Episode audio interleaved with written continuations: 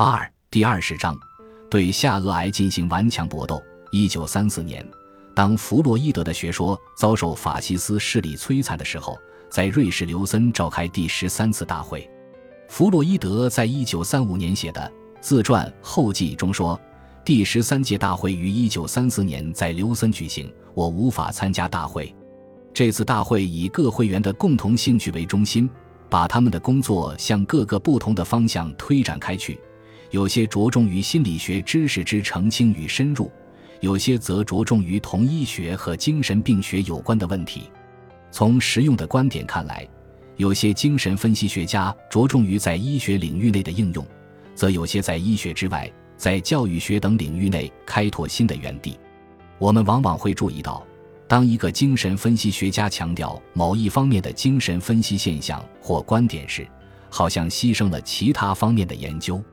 但是从整体上看，精神分析学给人的印象是令人满意的，它是一个保持高水平标准的严正的科学工作。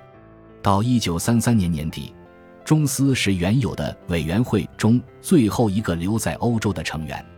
阿伯拉罕和费伦奇已相继逝世，兰克离开了，扎赫到美国波士顿，爱丁根则刚刚前往巴勒斯坦。爱丁根在那里建立了精神分析学会，并一直坚持活动。一九三四年，德国的法西斯分子几乎把弗洛伊德的全部书籍都烧光了。以致到二十世纪五十年代时，了解弗洛伊德的德国人还不及日本人或巴西人那么多。纳粹分子强迫改组德国的精神分析学会。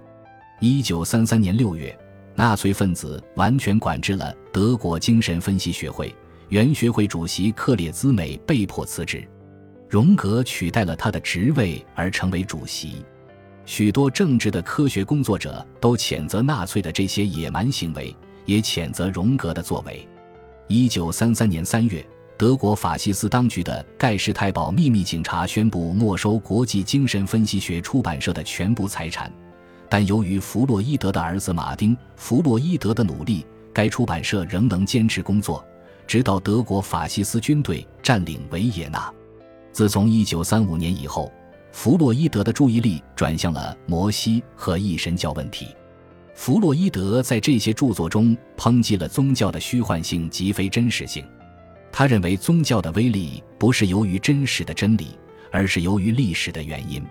考虑到书本上所表达的观点具有强烈的反宗教性质，加上当时纳粹势力已表示出对天主教会的大力支持，弗洛伊德决定不立即出版这些书籍。他清醒地估计到。这些强烈的反宗教书籍的发表，必将引起法西斯势力的疯狂报复，并将累积他的同事们和整个精神分析学的工作。他坚信，宗教的历史基础是不可靠的，所以我保持沉默。我有充分的理由相信，我自己可以解决这个问题。我的整个一生就是一直在努力解决这个问题。他把自己的想法写在给玛丽。波拿巴特的信中，他的思想认识显然有了很大的进步，因为在这封信中，他不仅痛斥了宗教，还揭露了法西斯势力支持宗教的阴谋。一九三六年五月，弗洛伊德度过了最难忘的八十岁寿辰。弗洛伊德在家中举行了隆重的庆祝宴会。接着，在连续六个星期中，他收到了从世界各地寄来的贺信和发来的贺电。他的朋友们，其中包括托马斯·曼、罗曼、罗兰、朱利斯、罗曼、威尔斯、维吉尼亚、伍尔夫、史蒂凡、茨威格等人都发来了热情洋溢的贺信。最使弗洛伊德高兴的是爱因斯坦寄来的贺信。下面是爱因斯坦在一九三六年四月二十一日自美国普林斯顿寄来的信的部分内容：尊敬的弗洛伊德先生，我感到很高兴的是。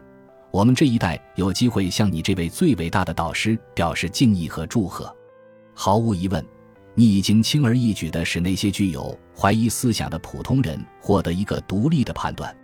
迄今为止，我只能重奉你的素有教养的思想的思辨力量，以及这一思想给这个时代的世界观所带来的巨大影响。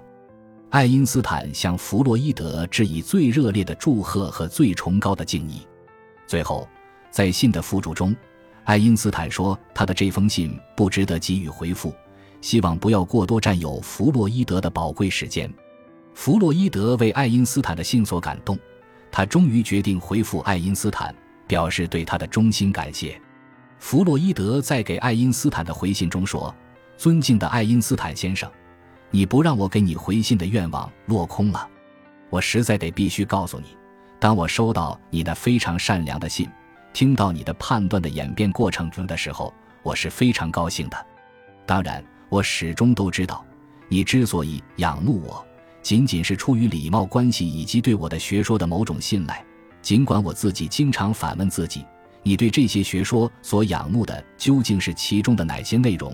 假定我的学说不正确的话，也就是说，假定它并不包含许多真理的话，顺便说一下，难道你不认为，如果我的学说包含了相当大的错误成分的话，对我来说就会得到比现在更好的待遇吗？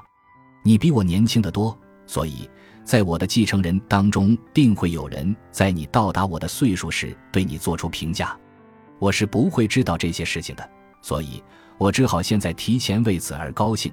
这两位巨人之间的相互关怀和敬仰，以及双方表达出来的谦虚精神，是他们的崇高品质的自然流露，也是那个历史时代的产物。他们都受到了法西斯黑暗势力的迫害，他们需要相互支持和同情。四月三十日，弗洛伊德因病情严重，不得不离家前往奥尔斯贝格疗养院，在那里。他又动了几次手术。一九三八年三月十一日，德国法西斯入侵奥地利，弗洛伊德难免要遭受所有的犹太人的厄运。他要像他的祖先世世代代所走过的流浪道路那样，离乡背井，流离颠沛。不同的是，弗洛伊德这次流亡生活是作为一个被法西斯迫害的知名人士的身份进行的，而且。弗洛伊德的未来流亡的，恰恰是他自幼年以来梦寐以求要去的地方——英国。德军入侵后不到五天，中斯为了营救弗洛伊德，亲自飞往维也纳。到达维也纳后，弗洛伊德的女儿安娜同中斯接触。安娜首先请中斯去交涉国际精神分析学出版社的财产处理问题。中斯出面解决这个问题，为的是给德国人一个印象。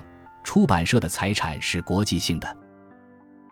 感谢您的收听，本集已经播讲完毕。喜欢请订阅专辑，关注主播主页，更多精彩内容等着你。